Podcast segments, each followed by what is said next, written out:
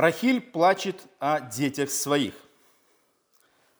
Мы сегодня а, начинаем размышления о рождестве, продолжаем наши размышления о рождественских повествованиях самого Матфея, который нам рассказывает историю Иисуса и его рождения. И Рахиль плачет о детях своих – это третье исполнение пророчеств, записанного в Евангелисте Матфея во второй главе. Но когда мы а, думаем о Рождестве, то обычно мы вспоминаем что-то милое, красивое и замечательное. Мы смотрим, видим хлеб, комфортный, уютный, где-то на две или на три звезды. Там Иисус, Мария, Иосиф, ослики, э, волхвы. Все так мило, хорошо, звезды, пальмы, тепло, э, практически, скажем, комфортный какой-то отель да, в какой-то восточной стране, в Египте – мы наблюдаем. И обычно вот Рождество это вот для нас только вот это, только вот это и ничего больше. Все позитивное, все хорошее, все замечательное. Но то, что нам описывает Евангелист Матфей, оно радикально отличается. Да, этот момент присутствует исторически, позитивно, но также мы видим, что э, в истории Рождества присутствует и очень другая сторона, другая сторона Рождества. Знаете, как вот есть что-то хорошее, крайне хорошее и приятное, но есть еще присутствует что-то, как, как и обычно и в жизни, что-то очень радикальное, ужасное и потрясающее. Это пророчество, которое нам говорит, прежде всего, о зверском убийстве детей в Вифлееме. Вот с одной стороны мы видим а, прекрасную картину рождения Иисуса. Младенец, красивый младенец лежит в яслях, и все умиляются – его рождения, приходит, поклоняется ему, ожидая его царства. Но при этом мы понимаем, что рождение Иисуса связано с чем? С такими же младенцами, которые были зверски убиты Иродом. Об этом мы читаем о Евангелии от Матфея во второй главе. Матфей говорит так. «Тогда Ирод, увидев себя осмеянным волхвами, весьма разгневался и послал избить всех младенцев в Вифлееме и во всех пределах его, от двух лет и ниже по времени, которое выведал от волхвов. Тогда сбылось речено через пророка Иеремии, который говорит, «Глаз в раме слышен, плач и рыдание, и вопль великий. Рахиль плачет о детях своих и не хочет утешиться, ибо их нет». Повествование Матфея о рождении Иисуса связано с тем, что поклонение Иисусу происходило через волхвов, но волхвы каким-то а, а, особым образом, чудесным образом, я не знаю, пророческим образом попали а, в поле видимости Ирода. И, естественно, когда они попали в поле видимости Ирода, он услышал об этой новости и, призвав волхов, беседовал о том, как ему э, иметь определенные, скажем, злобные планы по поводу Иисуса, и об этом мы читаем во второй главе 7 стиха. Тогда Ира тайно, призвав волхвов, выведал от них время появления звезды и послал их в Вифлеем, сказал, «Пойдите, тщательно развязайте о младенце, и когда пойдете, известите меня, чтобы и мне пойти поклониться ему». Мы видим, что а, после того, как а, Иосиф тайно увел Иисуса и Марию в безопасное место в Египет, злобный Ирод, будучи э, в ярости, как мы видим, что тогда Ирод, будучи осмеян, осмеянным волхвами, весьма разгневался. Мы понимаем, что эта история э, очень, скажем, наполнена трагизмом, потому что Ирод, мы видим, он абсолютно не хотел э, поклониться Иисусу, но при этом мы видим а, определенные, скажем, обстоятельства, которые сложились таким образом, что Ирод посылает волхвов, чтобы они пошли и разведали, где находится Иисус, младенец. Но мы понимаем, что а, божественное вмешательство, которое произошло в связи с тем, что волхвы отошли другим путем и не пересеклись опять с Иродом, не рассказали ему, где находится Иисус, оно повлекло определенные, а, скажем, определенную реакцию со стороны э, Ирода. И мы читаем о том, что когда, тогда Ирод, увидев себя осмеянным, волхам весьма разгневался. Вот эта реакция, э, скажем, реакция, которая последовала за тем, что его планы были разрушены, что люди, которые должны были сообщить ему о месте, где находится Иисус, не состоялось. И мы видим эмоциональную реакцию, либо жесткую реакцию со стороны Ирода. Слово, которое использует здесь Матфей, что а, Ирод увидел себя осмеянным волхвами. Этот, этот второй на слайд был. Это второй слайд. Назад.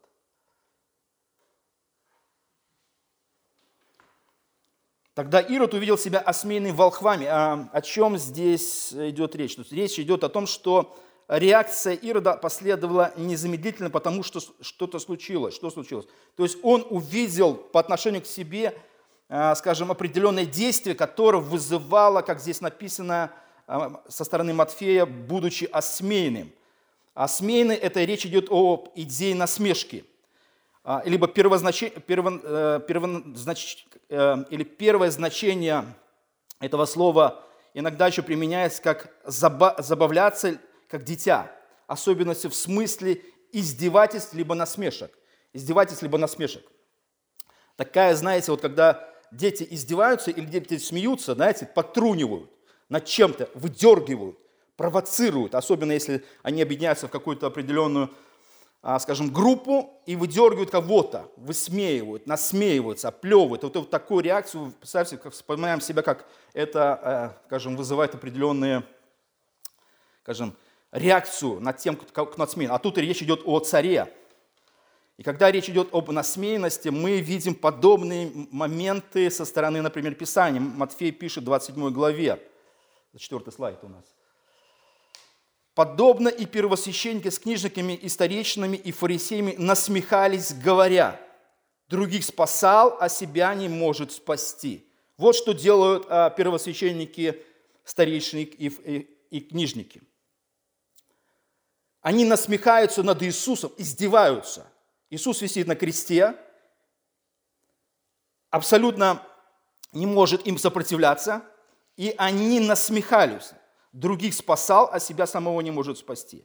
Вот это такой крайняя степень издевательства. Человек и так страдает, находится фактически уже в предсмертных конвульсиях, и при этом люди еще морально, морально стоят и причиняют еще боль, внутреннюю боль тому, кто страдает. Вот это, скажем, крайняя степень, которую изображает Священное Писание. Вообще, а, быть осмеянным, либо забавляться как дитя, а, есть э, такой момент, э, скажем, в книге «Трое в лодке не считая собаки» Джерома. Там, значит, так, такое есть описание. Он описывает, э, будучи англичанином, описывает немцев. Немцев со своей скрупулезностью, скрупулезностью во всем. Он говорит, если бы немцу дали записку, потому что они очень скрупулезные, о том, как нужно, скажем, что-то с собой сделать, то есть покончить самоубийством, то они получили бы от властей эту записку, пришли домой – внимательно бы ее изучили, инструкцию, и точно по инструкции повесились, повесились бы дома. Потому что это немцы. Вот так, а, скажем, англичане фактически трунили а, немцев. И они говорили, что вообще-то, а потом, как бы он подчеркивает, ну немцы вообще хорошие люди. Они хорошие, добрые такие люди. И они, конечно, попадают в рай. Потому что они хорошие, добрые люди. Но мне всегда удивительно, каким образом немцы туда вообще попадают, потому что непонятно, каким образом они там туда могут попасть. Вот такое как бы подтрунивание, вот это нечто подобное, скажем, звучит в Священном Писании. Только мы видим совершенно обратную сторону. То есть Ирод, а, скажем, воспринял поступок волхвов со своей стороны.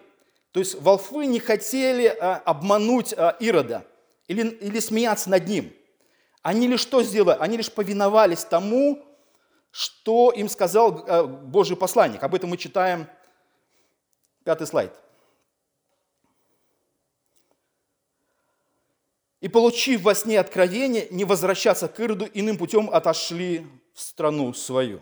То есть мы понимаем, что э, стечение обстоятельств, как иногда мы говорим, вещи, которые люди не планируют, или мы что-то не планируем, но так складываются обстоятельства, и которые вызывают определенную реакцию со стороны того, с кем что-то случилось, с одними либо с другими людьми. Естественно, люди реагируют по-разному. Почему так? Почему так случилось? И царь видел а, в этом, что волхвы не вернулись, а, их непослушание, фактически издевательство. Как это? Как это так? Царь им говорит вернуться, и они не возвращаются. Можно ли так поступать с царями? Звучит вопрос. С другой стороны, а уважали ли ангелы Ирода? Потому что они как-то вот поступили против власти.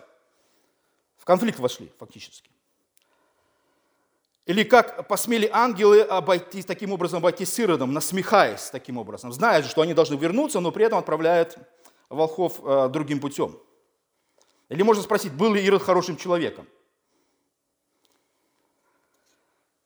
Это все э, говорит нам о, о, о многих других моментах, которые исторически мы можем наблюдать. То есть речь идет не просто о хорошем человеке, либо о представители власти. Ремарк э, на Западном э, фронте без перемен, Первая мировая война, там есть такая замечательная фраза э, одного из героев. Он говорит так, что «дай человеку власть, и он станет животным». Дай человеку власть, и он станет животным. И ты увидишь, как, какой человек животное. Нечто подобное мы видим, а это было исторически. Это было исторически, когда, скажем, забыл, как его, немецкий. Кайзер, кайзер, Первая мировая война, объявил войну Франции и объявил войну России одновременно. Потом что, что случилось? Он захватил нейтральную Бельгию, а потом, когда уже начали выбивать его, фактически, уже Америка присоединилась, там целая была коалиция – и начали выбивать его уже с этих захваченных французских земель и хотели уже выбить из Бельгии. Он говорит, давайте мир, давайте мир, оставьте только мне Бельгию. Это что-то нам напоминает, да? Современную Украину, да, современную войну, оставьте мне только захваченные земли, давайте мир, давайте мир. Это было нечто подобное. Но он пошел до конца, и в итоге э, разгромили фактически Германию, принудили их э, капитуляции, наложили огромные репарации, немцы были обижены очень сильно, затаили злобу, сказали, что не нужно, исторически говорят, не нужно на немцев налагать, налагать такую сильную репарацию, потому что немцы затаятся. Вы доведете их до нищеты, до, до банкротства, и потом они озлобятся, затаят э, злобу. Что и случилось потом Вторая мировая – Гитлер пришел именно на той злобе и обиде, которая случилась после Первой мировой, и решили отомстить кому? России, Советскому Союзу, Франции и Англии, всем этим обиженным. Он объявил войну фактически всем им. И случилась эта трагедия. Поэтому, когда человек получает власть, то он, естественно, всеми путями, и когда мы читаем о Первой мировой войне, Кайзер держался до конца, уже, уже последние войска отправлял, уже, уже все, уже, уже была чуть не революция уже в Германии, уже народ просто уже не хотел воевать. Была нищета, голод, разруха, была заблокирована Германия со всех сторон, уже не было еды толком. Но при этом все равно держась, он решил так, если я проиграю, я потеряю власть. Какой ценой? То есть не потому, что отойди от власти, либо прекрати безумие, нет. Все равно шел до конца и фактически всех а, мужчин обрекал на смерть. Огромное количество просто убитых, миллионы, раненых, безумное количество. То, что вот власть сотворила а, в те далекие времена. Вот история повторяется, мы видим, повторяется. Вот и многие безумия, которые говорят, как это может быть? Посмотрите в прошлое. Ничего нового, нового не увидеть. Ничего, абсолютно. Все то же самое. Когда мы смотрим историческое повествование о Ироде и его столкновении, его обидах, мы видим, что а, его ненависть по отношению к Иисусу, она не зародилась вот буквально сразу. Это уже было после того, как его ненависть начинала, его злоба, его план уже начал зарождаться после того, как он услышал вообще о самой идее появления а, царя в Иудее. Мы читаем это в шестом Шестой слайд. Когда же Иисус родился в Ифлееме иудейском, в дни царя Ирода пришли э, в Иерусалим волхвы с востока и говорят, где родился царь иудейский, ибо мы видели звезду его на востоке и пришли поклониться ему. Услышав это, Ирод царь встревожился, и весь Иерусалим с ним. Что такое встревожился? Это, это, это волнение, легкое волнение. Нет, это значит посягательство на власть, это значит какой-то еще кто-то вместо меня, а я что? Как это? Просто так не отдам власть, буду держаться. Все это уже было изначально уже такое предвосхищение вот того, той трагедии, которая случилась с младенцем. Потому что а, для того, чтобы прийти и поклониться, как мы читали до этого, а, его, его было такой хитрый план. Я сейчас скажу волхвам, что я пойду, когда вы разведаете, где находится Иисус, и поклонюсь Ему. Это был такой типа хитрый план. Потому что а, мы читаем дальше, седьмой слайд. Матфей говорит, «И послав их в Вифлеем, сказал, пойдите, тщательно разведайте о младенце, и когда пойдете, известите меня, чтобы и мне пойти поклоняться, поклониться ему». О чем здесь говорит речь? О чем здесь речь идет? Маньяк с ножом приходит к ему в гости. Маньяк с ножом приходит в гости.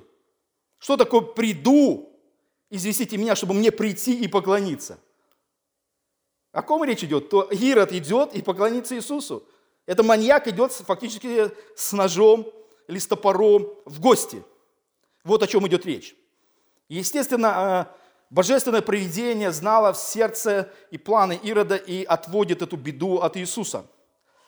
Когда же отошли э, волхвы другим путем, благополучно миновав столкновение с Иродом – то мы понимаем, что случилось э, нечто такое, что вызвало огромную реакцию. И мы читаем это э, в первом, в первом слайде, где тогда Ирод, увидев себя осмеянным волхвами, весьма разгневался. Слово «разгневался» – это такое, ну, гнев. Можем, ну, что такое разгневался? Ну, расстроился, разгневался, эмоции. Нет. Оно довольно сильное слово в греческое. Подразумевает, что Ирод совершенно потерял самообладание и целиком находился во власти э, разбушевавшихся эмоций. То есть все, он был вне себя, то есть не мог контролировать абсолютно эмоции. Настолько он был в ярости, потому что его, как он считал, обманули, ушли волхвы, ему неизвестно, неизвестно место, где находится Иисус. И таким образом он находился в таком отчаянии э, и в такой ярости, чтобы каким-то образом все-таки найти и отомстить этому претенденту на власть, то есть Иисусу. И тогда гнев Ирода вышел э, из себя фактически и сосредоточен на убийстве. Он не знал же, кто именно, потому что ему уже не сказали, где именно, в каком доме находится младенец. Но он выведал приблизительно возраст, понимал и дал приказание, что всех младенцев от двух лет и ниже нужно уничтожить, просто убить. И здесь э, начинается повествование а, Матфея о том, что вот то, что случилось а, с младенцами, убитыми младенцами в Вифлееме, он говорит, тогда сбылось реченное через пророка Иеремия, который говорит, «Глаз в раме слышен, и плач, и рыдание, и вопль великий. Рахиль плачет о детях своих и не хочет утешиться, ибо их нет». Матфей говорит, что сбылось э, реченное через, фактически через пророка Иеремию. Но опять мы здесь возвращаемся о том, что пересечение двух историй.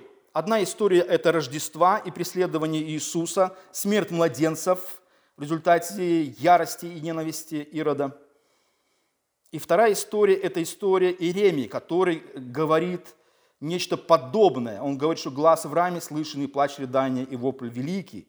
Рахиль плачет о детях своих и не хочет утешиться, ибо их нет. Похоже – там плач и рыдание, и здесь плач и рыдание. Вот а, что-то очень э, близкое и знакомое для иудеев было. Матфей, как иудей и повествователь того, что Иисус является истинным Мессией, и в подтверждение этого он приводит множество пророчеств, связанных с Ветхим Заветом, он говорит на то, что а, сбылось тогда сбылось, он говорит. Что такое сбылось? Сбылось – это фактически слово, переведено на как наполнять, то есть подчеркивает полное исполнение пророчества.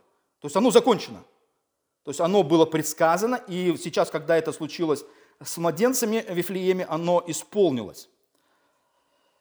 И что делает а, Матфей а, в этой ситуации? Потому что истории, они, мы видим разные абсолютно, мы сейчас об этом поговорим.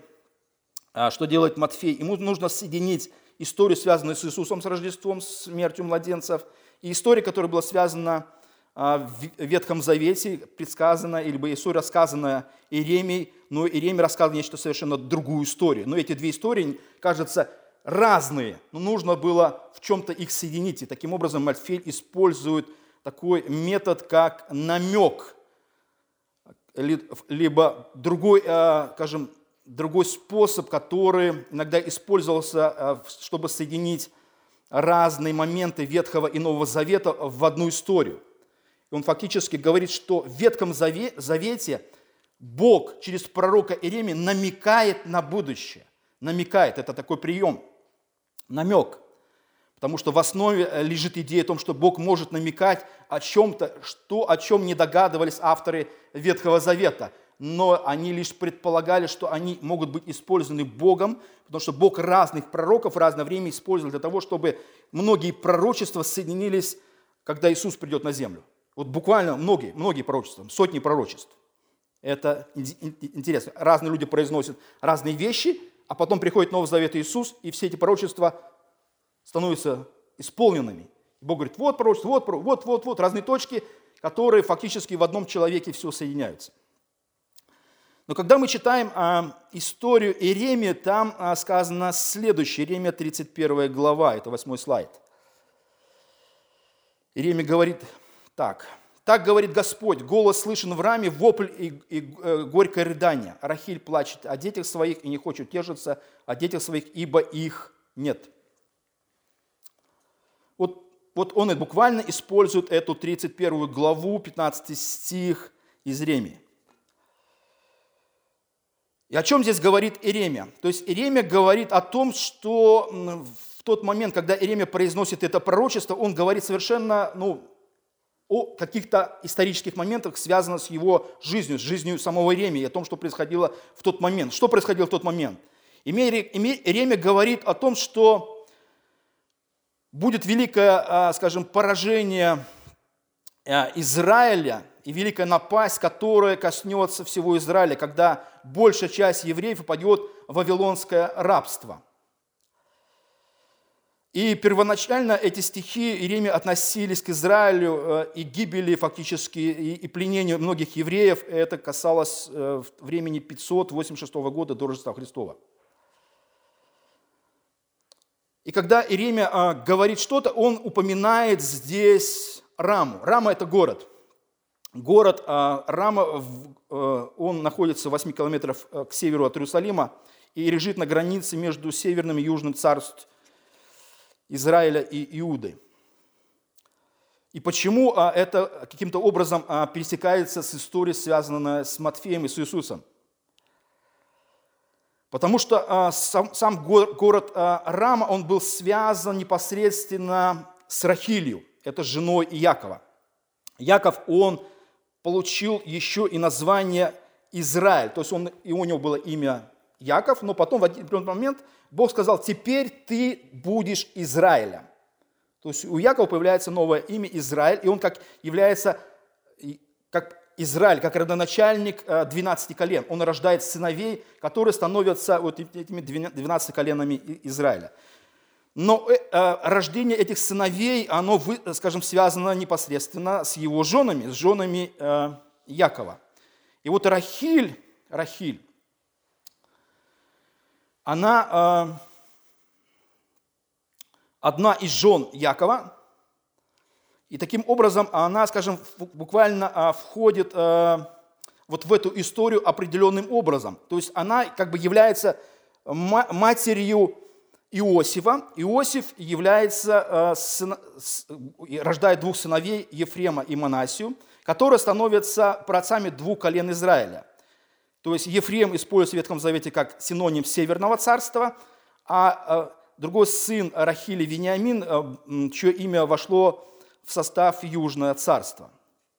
Потому что, когда мы читаем 9 слайд, историю Рахили, она говорит следующее. Когда-то воскликнула. «И увидела Рахиль, что она не рождает детей Якову, и позавидовала Рахиль сестре своей, и сказал Якову, дай мне детей, а если не так, я умираю». То есть Рахиль очень сильно хотела а, детей. Она хотела детей, но буквально только двоих, двоих сыновей э, родила. И Лилия была, скажем, нелюбимой женой, так как она скажем, обманным способом попала, фактически женой Якова. Ему там нужно было 7 лет отработать за одну, потом 7 лет за другую, знаем всю эту историю. Одна родила ему 6, по-моему, сыновей и одну дочку. А там еще две служанки тоже рождали детей. И вот эта история, когда Рахиль рождает Якову детей, а когда она возопила, дай мне детей, а, а Яков говорит, так я что, Бог, что я могу тебе дать детей?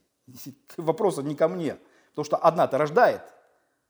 Одна-то рождает жена, а ты не рождаешь, же не во мне, значит, дело в тебе. Поэтому молись Богу, и Бог как бы э, фактически отвечает э, такой милостью по отношению к Рахиле, и Рахиль рождает своих детей.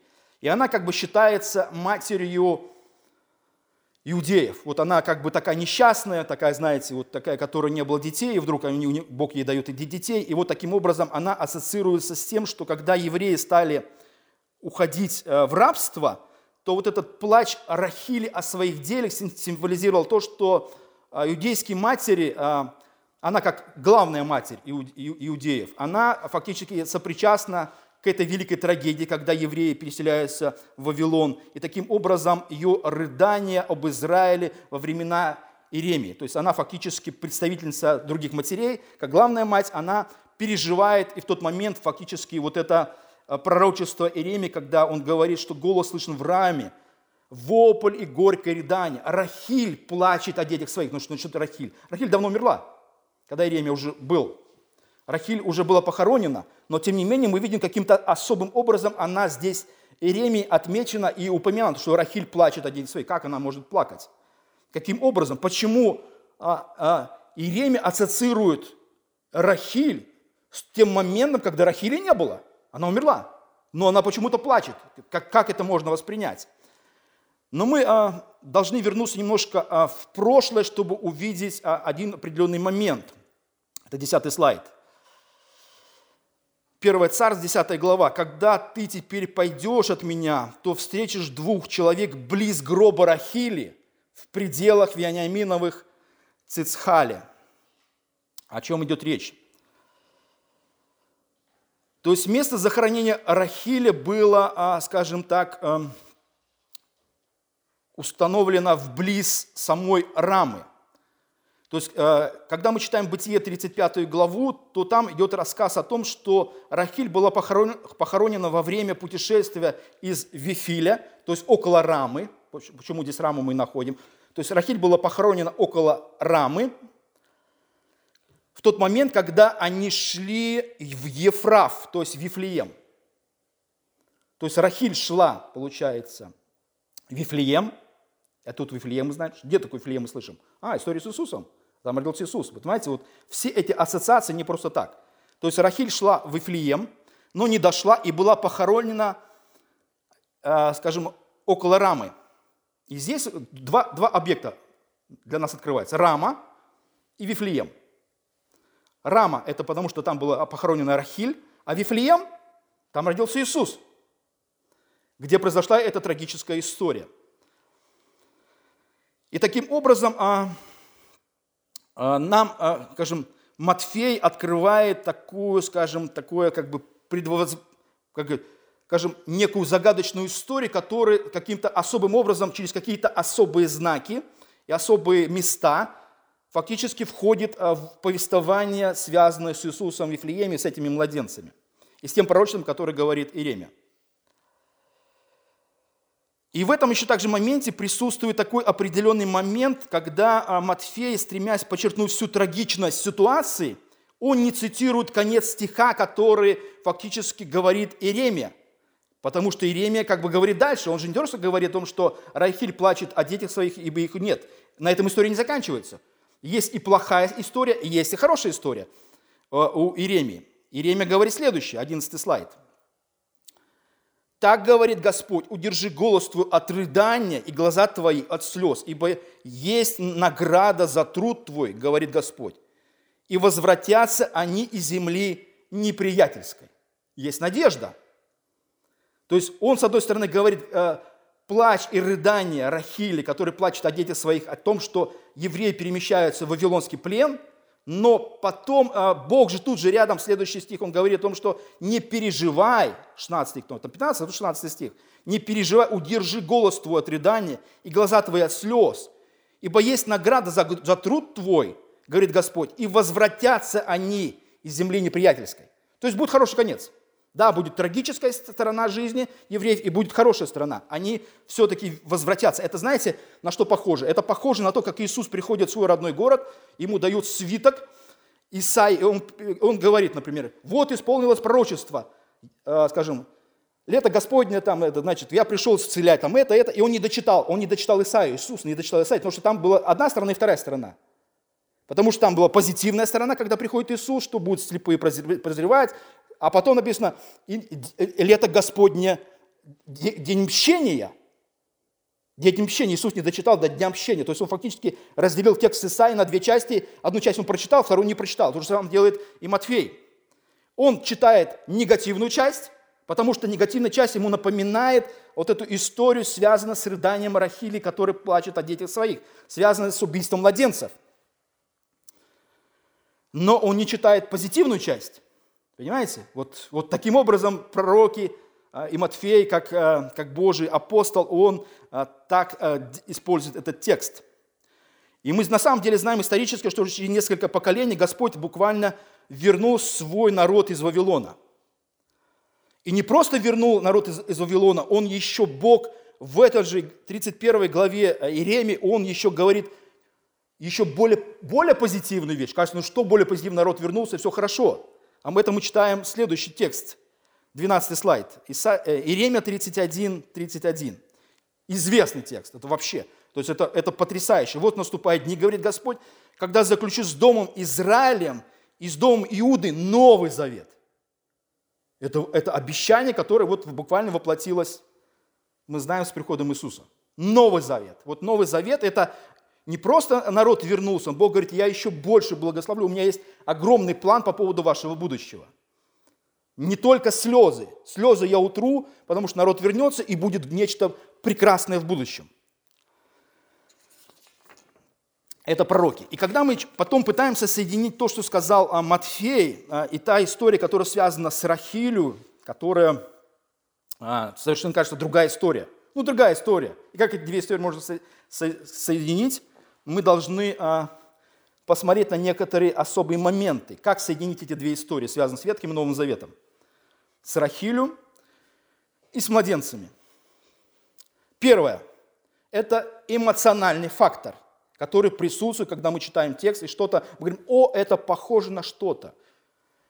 То есть мы это похоже на что? А, это, это страдание Израиля когда э, фактически Израиль или матери израильские плачут о своих детях, о себе, о том, что э, вот эти переживания очень фактически сильны, потому что их народ перемещается в языческий плен. Вот они фактически переживают, и, и, и, и Рахиль, как представительница всех еврейских матей, она как бы присоединяется в этом плаче.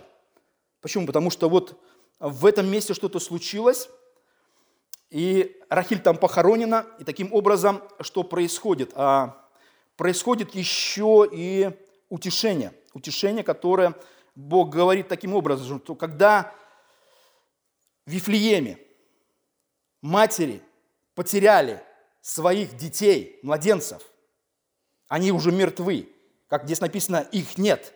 Все, они погибли. И когда эти матери в Вифлееме потеряли своих младенцев, они проходили мимо гроба Рахили, то они ассоциировали это с тем, что Рахиль присоединяется в этом плаче, который еще когда-то когда наплакала о евреях, а, с тем плачем, который испытывают еврейские женщины, а, которые фактически потеряли своих детей а, в Вифлееме. То есть это вот таким образом как-то вот соединено потому что э, существовал еще географический фактор в этом, то есть тесная связь между Рамой и Вифлеемом, потому что Рама относилась к смерти Рахили, которая шла в Вифлеем. Все же знали, понимаете? Рахиль куда шла? В Вифлеем, она не дошла. Поэтому Вифлеем, он связан с Рахилью, которая стремилась в это место – но не дошла, вот это, даже трагичность, заключается Рахили в том, что она не пришла в это, в это место, не дошла. Евреи это прекрасно знали, поэтому и трагичность заключается в том, что Рахиль умерла, не дойдя в это место. Но Рахиль, как мать евреев, она фактически была в сердцах иудеев. И когда Иеремия произносит вот этот момент, что, что евреи фактически страдали, когда их переселяли э, в вавилонские пленения, то Иеремия говорит так, что голос слышен в раме, вопль и рыдание. Рахиль плачет о детях своих и не хочет утешиться, а, потому что их нет. Вот а, таким образом а, это соединяется эмоционально, географически, происходит утешение, но тут же еще возникает вопрос о богословии, теологический фактор, который должен сделать, быть э, фактически здесь извлечен. Фактически, э, что происходит, э, что делает Матфей? Он вспоминает надежду, которая была фактически указана в Еремии 31 главе, когда был плач о детях, фактически, Рахиль плачет о детях своих, которые мрают, или плач э, матерей, которые потеряли своих детей э, в Вифлееме. Но при этом а, здесь плач, он, э, скажем, заменяется на надежду, потому что все-таки и всех детей, которые погибли, один ребенок, самый совершенный ребенок был спасен – то есть есть и трагическая часть, получается, в этой истории, и благословенная часть. Один ребенок был спасен, и не просто ребенок, а Мессия был спасен. И через этого Мессии Бог фактически утешает матерей, которые потеряли своих младенцев, о том, что не все так плохо. Вот как, то же самое, как было в истории Иеремии в тот момент. С одной стороны, евреи были уведены в плен, но тот же Бог дает надежду, что они вернутся, и я заключу новый завет. И фактически а в истории Рождества Матфей э, рассказывает о том, что буквально исполнилось. Мы потом читаем у Матфея же, того же Матфея читаем, что вот это, что Бог заключит с вами Новый Завет, он фактически исполнилось в Иисусе. То есть, э, кажется, в плохом нужно видеть надежду, хорошую, что у Бога все под, на, на контроле, Бог ничего не теряет. И таким образом Бог фактически осуществляет следующее. Он а, приносит восстановление. Он обращает печаль в радость и предрекает Новый Завет, который буквально и описан в Иеремии. И таким образом, что делает Матфей? Он соединяет историю с Иисусом с историей, которая произошла в тот момент, как евреи были уведены в плен. И вот это рыдание, плач, и тут же надежда. И он говорит, евреи, посмотрите прошлое, что в прошлом было переживание, горесть, но Бог тут же дает надежду. Бог тот же что-то обещает. То же самое это произошло с Иисусом. С одной стороны, младенцы погибают, но с другой стороны, есть младенец, который принесет радость, который фактически даст будущее, который принесет Новый Завет. И таким образом Матфей искусно, буквально искусно, кажется, из ничего делает шедевр, картину. Картину, которую таким образом он осуществляет. Он рассказывает историю, скажет трагическую историю а, детей и приводит историю Иеремия, которая произошло в то время, но при этом он дает надежду, говорит, евреи, все хорошо. Потому что мое Евангелие, которое рассказывает Матфей, это история Иисуса, Мессии, который фактически потом приходит, как мы читали раньше, приходит из Египта и восстает как царь Израиля. Доходит до креста, умирает и дает вечность всем, кто в него верит. Это прекрасно, поэтому кажется, как можно соединить, можно. Но при этом нужно Духа Святого иметь, а, и божественное, скажем, откровение, которое Бог дает особым людям в особое время. Поэтому мы получаем эти благословения, когда изучаем, кажется, такие сложные теологические тексты, и приходим в изумление и в радость, что все так красиво и замечательно Бог усмотрел. Поэтому пусть Господь благословит всех нас. Аминь.